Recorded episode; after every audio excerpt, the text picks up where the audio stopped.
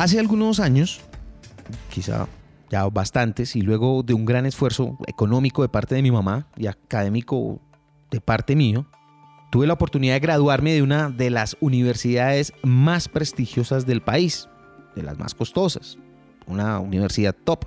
En ese momento sentí que el mundo era mío y que iba por él. Así. Lejos estaba de imaginar que ni siquiera había empezado y que a la larga lo que yo quería reclamar como mío era un viejo modelo que estaba preparado para absorber y hasta anular la creatividad del talento, que estaba reservado para algunos pocos.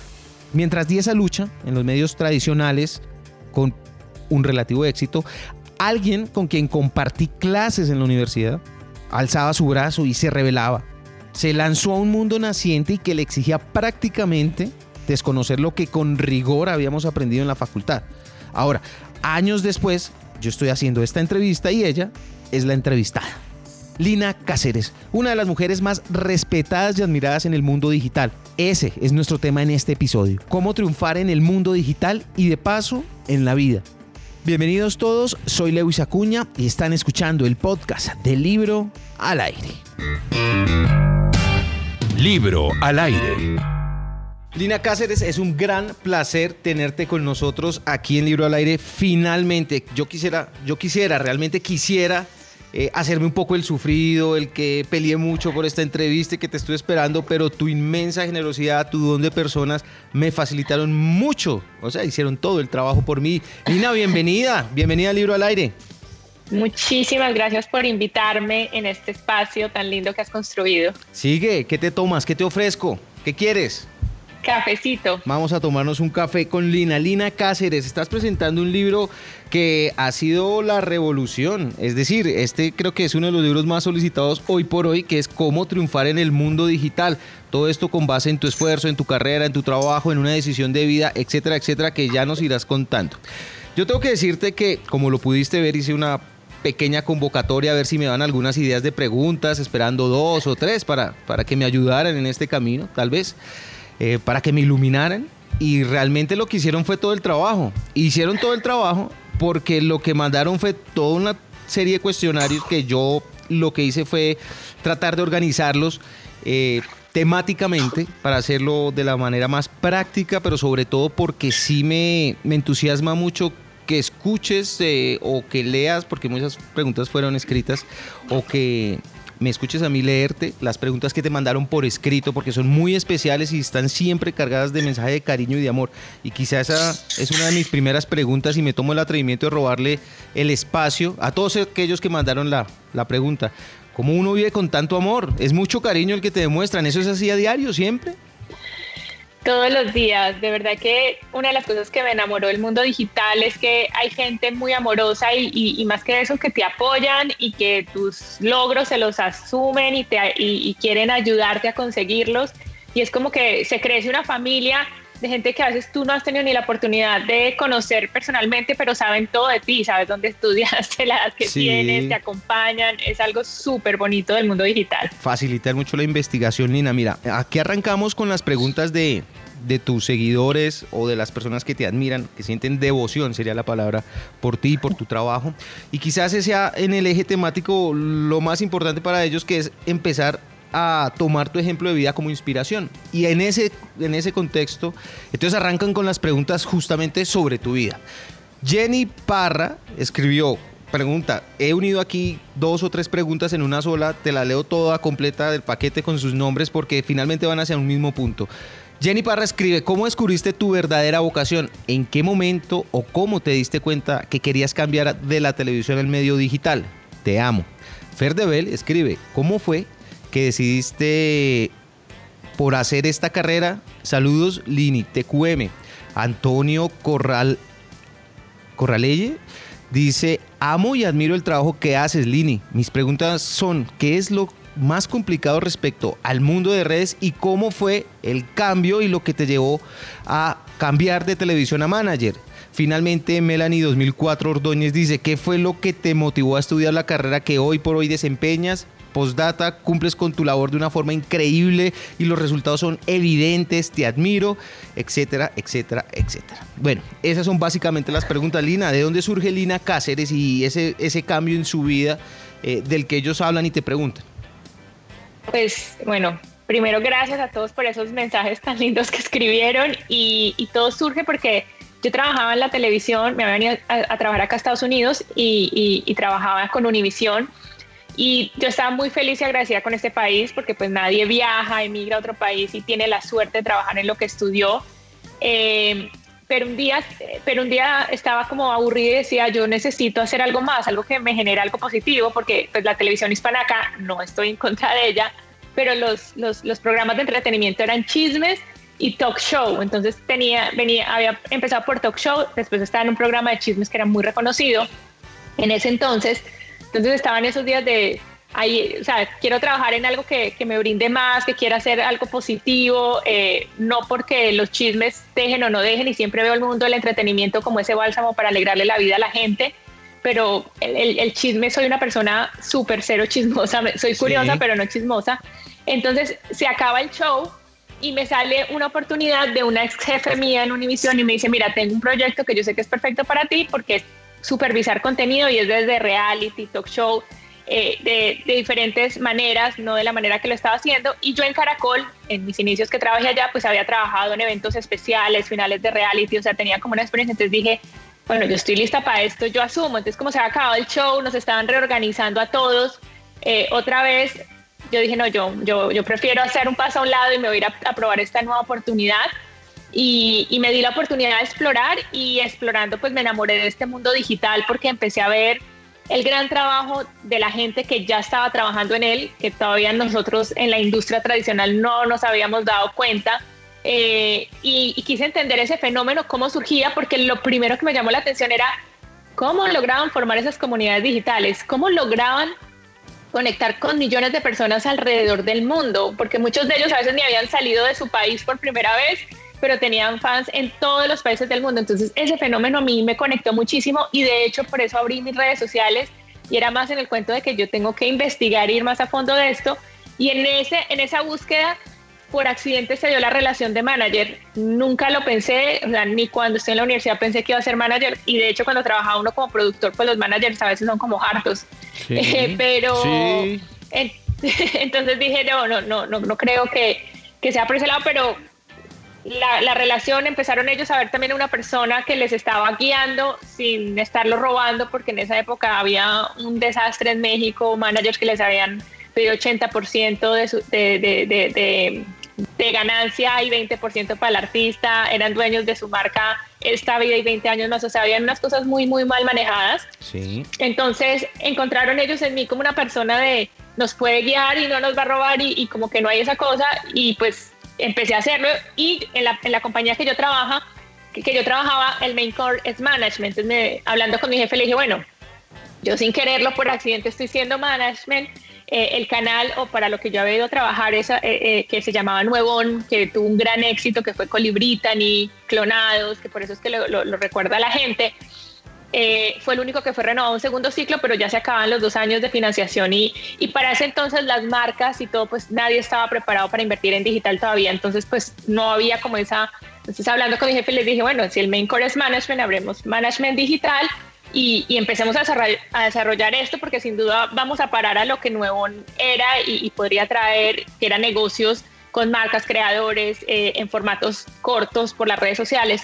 Y mi jefe dijo, bueno, vamos a hacerlo de una y fue cuando decidimos abrir el departamento de management digital, eh, el cual yo cofundé con él y después empecé a formar un equipo que lleva hoy conmigo trabajando siete años en esto.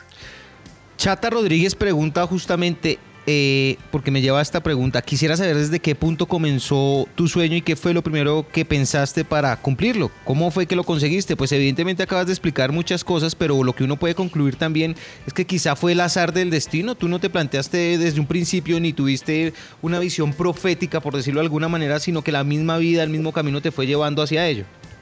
Sí, yo, pues no tanto profética, yo creo, yo creo mucho en que uno se le presentan muchas oportunidades en la vida y está en la decisión de uno tomarlas o no. Nos da mucho miedo tomar esas decisiones porque esas decisiones terminan siendo riesgos, ¿entiendes? Yo sí me encuentro En, en, en, cuando tuve la decisión de o que me reorganicen en Univisión o me voy a explorar esto que es, un canal de YouTube, que en, ese entonces no entendíamos que YouTube iba a ser el monstruo que, o sea, que ya estaba generando y si había estrellas y todo, pero no era como esta cosa, entonces fue un riesgo, eh, pero también lo que te decía, como venía preguntando en la vida, diciéndome yo necesito algo más, algo más, estaba como lista para decir, o sigo viviendo en ciclo y vuelvo a lo mismo que ya y, sigo la monotonía, o me ruedo a esto, puede que funcione, puede que no, no tenía la seguridad a, hacer, acertada en menos en ese momento, pero hoy sí puedo decir que fue la mejor decisión de mi vida. Este, este término de digital me llama mucho la atención porque realmente nos tomó por sorpresa. No estábamos preparados. Nombraste tú puntos claves, eh, los medios tradicionales, el tema digital, no, la inversión, no, no pauta. Nos tomó por sorpresa. Yo creo que sí, y, creo que en un comienzo la gente, es que el mundo digital también es muy grande, y acuérdate que primero empezó con lo que era eh, la locura del punto com, que no funcionó mucho, los blogs, ¿me entiendes? Que todo fue muy, muy, muy lento y ahí no se había sentido todavía como la importancia, entonces sí, todos los medios tenían sus páginas web, pero eran unas páginas que escribían algo ahí o ponían todo lo que ya tenían en la programación en digital y ese era como el juego que ellos tenían porque pues cuando empezó el boom del punto .com ellos sintieron sí hay que tenerlo, pero no, no lo veían como toda una maquinaria independiente de monetización. Eh, fue cuando llegaron eh, estas, estas redes como Facebook, que fue el game changer, que ya fueron plataformas de contenido real que la gente empezó a tener el poder de crearlas y compartirlos en tiempo real, que generó estos usuarios como los youtubers o como todas las celebridades digitales. Inicialmente cuando se empezó a dar este boom, los medios lo tomaron como una moda y que no iba a pasar más y que, y que eso pasaba una moda, eran unos niños y que ya mañana todo el mundo se olvidaba de ellos y que después llegaban otros y quién sabe dónde iba a parar. Pero nunca entendieron que sí había un cambio de storytelling para las nuevas generaciones, obviamente, donde yo no solo veía el, el, fenómeno cómo iba cambiando, pues todo el fenómeno nuevo que venía en digital, pero alterno si tú estudiabas lo que estaba pasando en la televisión, que me tocaba a mí mucho, pues tú veías cómo cobraba fuerza el reality, que ya no era la novela larguísima o dramática, sino que era más reality. Las Kardashian son un gran fenómeno, eh, todo ese tipo de cosas.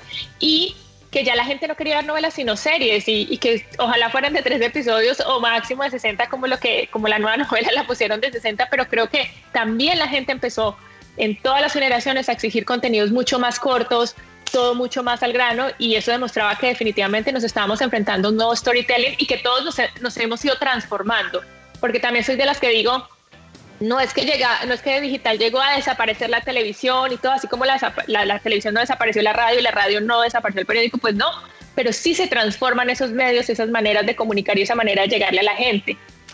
Das en el punto de otra pregunta porque tus seguidores son muy acuciosos y, tienen olfato para lo que tú vas respondiendo, prácticamente.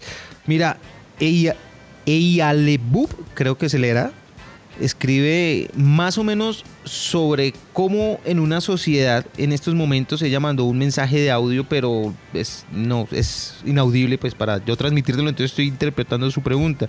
Y justamente esa era una de sus dudas cómo en una sociedad tan cambiante como lo acabas de mencionar con unos productos mucho más específicos, muchos más cortos, muchos más al grano, cómo se puede mantener vigente los productos que se están realizando y quienes los realizan reinventándose constantemente, tienen que estar súper pendiente qué está pasando en la industria. Yo siempre digo, y digamos que una de las cosas que me motivó a escribir el libro es, en español no tenemos tanta literatura de esto, pero en inglés hay portales donde todos los días están hablando de las nuevas herramientas, de todo lo que se viene, entonces, y, digamos que leyendo a Bill Gates, Steve Jobs y todos estos grandes de, del, del mundo digital, eh, siempre encontré algo en común que siempre me llamó la atención y es que ellos te hacen ver que eh, el futuro o los visionarios, como los llamamos a ellos, no son los que tienen una bolita de cristal, sino los que crean el futuro y los que y lo crean a partir de lo que ven hacia dónde van los desarrollos. Entonces, todo lo que vemos ahora, ahorita todos están preocupados peleando por Uber y todas estas aplicaciones que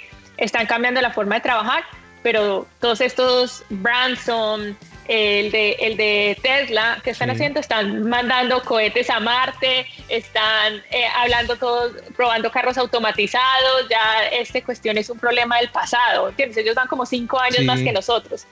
Entonces siento que leer eh, tenemos la facilidad de tener el mundo en nuestras manos, mucha información en nuestras manos y siempre invito a la gente que lo tome el lado positivo y es leer qué es lo que está pasando realmente en el mundo y las grandes oportunidades que hay. Entonces, estar al día de lo que está pasando en el mundo digital, pues te permite reinventarte porque sabes cuáles son las nuevas herramientas que vienen, sabes en la tecnología que va avanzando que lo puedes meter dentro de tu contenido, sabes nuevas técnicas de, de storytelling, o sea, hay mucha información que te permite y el todo es estar ahí y consumir mucho las redes sociales y consumir qué es lo que está haciendo el resto de gente para tomarlos como referentes. Elisa Cache te pregunta, y bueno, primero te dice, no sabe cuánto te admiro y te amo, quisiera saber cómo, justamente de lo que estás hablando, pues has dado algunas pistas, pero ella quiere un poco más al grano. Dice, ¿cómo saber elegir el camino hacia dónde ir? Es decir, ¿cómo eligen los proyectos a los cuales apostar o son las industrias los que se acercan a ustedes para hacer colaboración?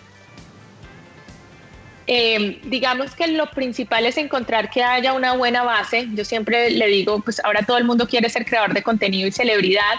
No hacemos magia.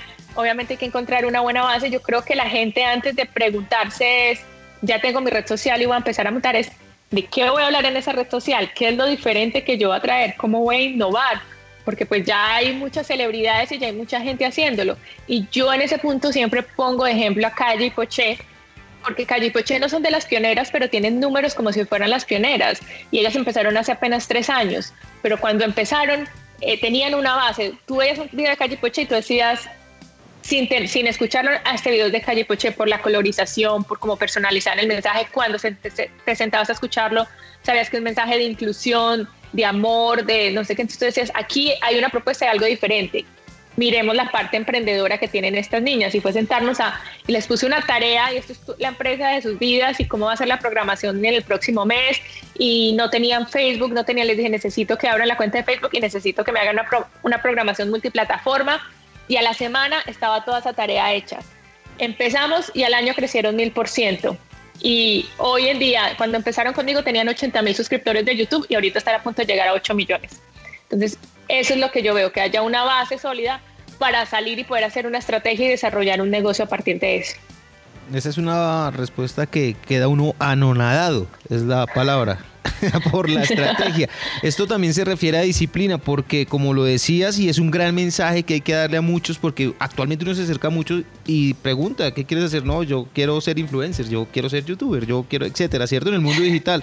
Pero no saben el esfuerzo que eso conlleva, que no se limita solamente a que tú generes algún tipo de contenido viral, por decirlo de alguna manera, sino que necesitan de una disciplina, una consistencia y sobre todo marcar una identidad. ¿Te entendí bien o yo estoy equivocado? ¿Vamos Me entendiste súper bien, vamos muy bien. Perfecto. ¿Cómo triunfar en el mundo digital? ¿Cuánto tiempo te tardó escribirlo? Dos años. Dos años estás en esa tarea. Y esos dos años, con todo este mundo cambiante que, mencionas, ¿cuánto tiempo va a tener de vigencia? Pues mira, ese, digamos que ese fue uno de los grandes retos que tuve al empezar a escribir el libro. Y fuera que fuera un libro que no al año no fuera a decir ya no sirve. Entonces por eso el libro se convierte en un manual y te dice la base, porque por más tecnología que haya, tú a la final necesitas cómo voy a conectar y formar una comunidad a través de la influencia. Y la influencia la conformo a través del contenido. Entonces, te explica esa base que así venga ya la realidad aumentada, que venga la realidad virtual y todo lo que se viene desarrollando en tecnología, vas a tener que aplicar ese mismo método porque en digital, si tú no tienes una audiencia, una comunidad nicho, pues no pasa nada y ahí es donde está el valor y es lo que genera el negocio. Entonces, te, te hago como un viaje de cómo, cómo nació esta industria, qué son esas necesidades que para cualquier proyecto digital tú tienes que tener eh, para formarte, para poder eh, ir a, conformar a esa comunidad. ¿Cómo puede ser la estrategia de negocios que mires que no solamente es que las redes sociales no son el fin, sino un medio para tú llevar tu negocio donde lo quieres llevar? Y después un poco de lo que se viene. Y lo que se viene lo, lo, lo, lo, hice más o menos de aquí a los próximos cinco años. Entonces es un libro que, que, todavía tiene mucho que esté long term porque lo puedes aplicar hoy y te va a servir en tres años y en cinco años eh, y muy seguramente hasta un poquito más. Sin, sin embargo, cuando ya lo lancé, cuando ya lo entregué a la editorial, o sea, yo estoy hablando dos años desde la idea hasta publicado escrito, escrito, o sea, dedicarme a escribirlo como año y medio. Ok. Em, para mí también era una angustia eh, cuando, cuando le entregué y pasó todo el COVID, porque yo sentía que se estaba acelerando el tiempo y lo que yo veía en cinco años, yo siento que el otro año voy a empezar a ver cosas de lo que dije que iba a suceder en cinco años, porque se acentuó esa necesidad y se aceleró. Claro. Pero, pero estamos en eso, vamos a ver si, si, si, si cambia algo en ese, lapso de tiempo. Lina, ¿esta, ¿este libro es toda Lina Cáceres o queda algo? ¿Queda por fuera algo? toda Lina Cáceres, no, yo creo que ahí todo está... tu conocimiento, estás plasmado ahí, todo, toda, tu experiencia, o, ay, mire, esta es la primera parte porque luego viene esta otra. Pues no, obviamente tú estás escribiendo y surgen muchas más ideas eh, de, qué, de qué más está por decir y como te digo, como es un mundo tan cambiante, pues todos los días tú dices, uy, yo podría hacer un libro solo de esto o lo que sea. Y digamos que el libro es muy en general, después uno se podría especificar por cada punto porque de verdad que todo tiene tanta información que uno se lee, digamos, es que yo me volví adicta a este mundo y leo libros todos los días y todos los días me, hago preguntas y todos los días no es por acá, no es por allá. Eh, entonces, obviamente sí pueden haber muchos más, pero en este libro lo que es como el manual básico, cuando tú quieres leer el ABC de esto es, funciona así y de esta manera. Ok, ok, ok. Lina, Carla Álvarez pregunta, ¿qué es lo que se te hace más complicado de tu trabajo? Mira, yo digo que cuando uno trabaja en lo que uno ama, pues nunca lo ve como trabajo. Entonces, eso es súper complicado porque no manejas los tiempos. O sea, básicamente vives trabajando y, todo. Y eso que yo soy una persona que se preocupa mucho por tener muy bien lo laboral, pero también muy bien lo personal. Y tengo una familia y soy muy presente en mi familia y trato de estar las fechas especiales. A mí me toca vivir en un avión. O sea, hace mucho tiempo no pasaba tanto tiempo en mi casa por el COVID, pero, o sea, yo era lunes Colombia, miércoles en México, volaba a Los Ángeles, venía, entonces me la pasaba viajando. Entonces, claro, el manejo de tiempo así a veces es muy difícil, a pesar de que no, y como uno lo está disfrutando, pues no se, no se da cuenta del desgaste que son los aviones, los aeropuertos, de que hay días en que uno dice, hoy no doy. ¿Has estado enferma en algún momento? ¿El impacto en tu salud por eso mismo? ¿Has estado enferma? ¿Te has sentido enferma? Mira que al comienzo me enfermaba mucho de gripas. Los aviones tienen muchos virus. pero me lleno de vitamina C y todo. Aquí venden unas cosas que se llaman emergency y desde eso estaba súper controlada las enfermedades. Entonces, afortunadamente no soy una persona que se enferma fácil. Y en relación con lo que te preguntaba anteriormente, Montero Raya al Piso C te pregunta qué es lo más difícil de liderar como manager y siendo la mamá de todos. Por eso para mí es el tiempo, el saber manejar el tiempo.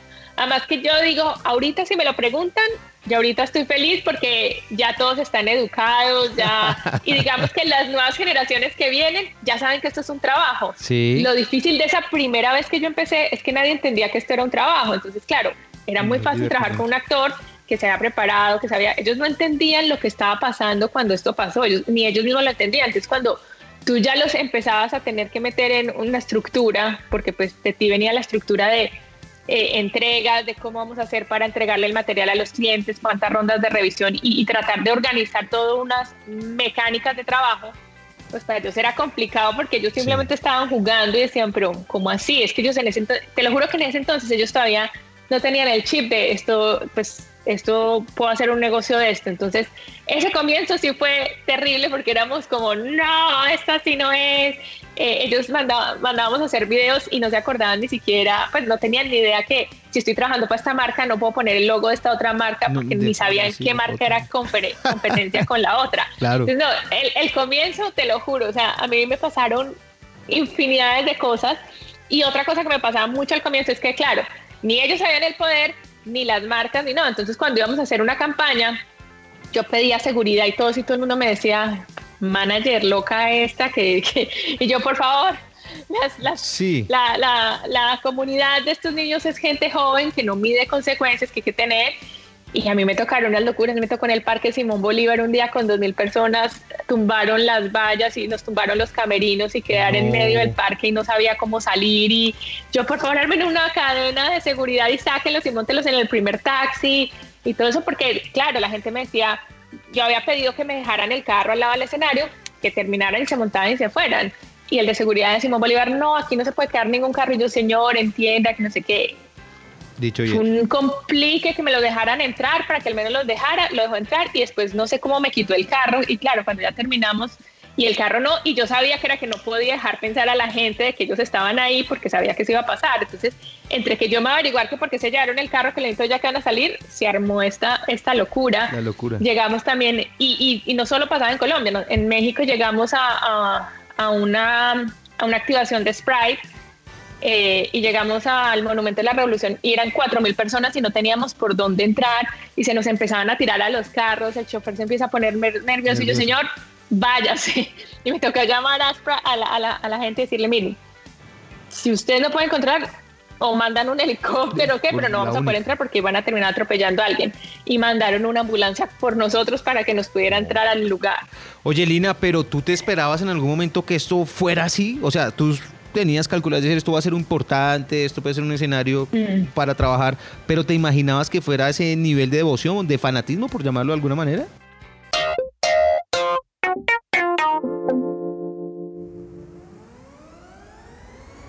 Hasta aquí este episodio. Tenía que terminar justo en este momento porque lo mejor siempre se guarda para el final.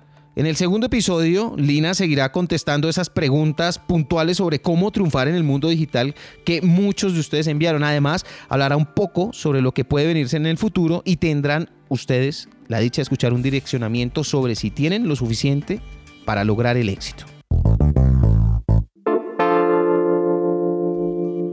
Si ustedes tienen alguna recomendación, por favor, déjenla en los comentarios. De eso se trata, de compartir y que nos ayudemos a encontrar libros que alimenten la vida. No olviden suscribirse y activar las notificaciones de este podcast. Soy Lewis Acuña. Gracias. Gracias de verdad por escuchar Libro al Aire. Sigan nuestra cuenta, arroba Libro al Aire en Instagram, Facebook, YouTube y disfruten de nuestro contenido lo hago para ustedes. Así que me hace muy feliz cada vez que encuentro sus sugerencias, sus comentarios respondo todos los mensajes directos que me envían. Libro al aire no se propone ser tendencia, sino ser útil para su vida. Libro al aire.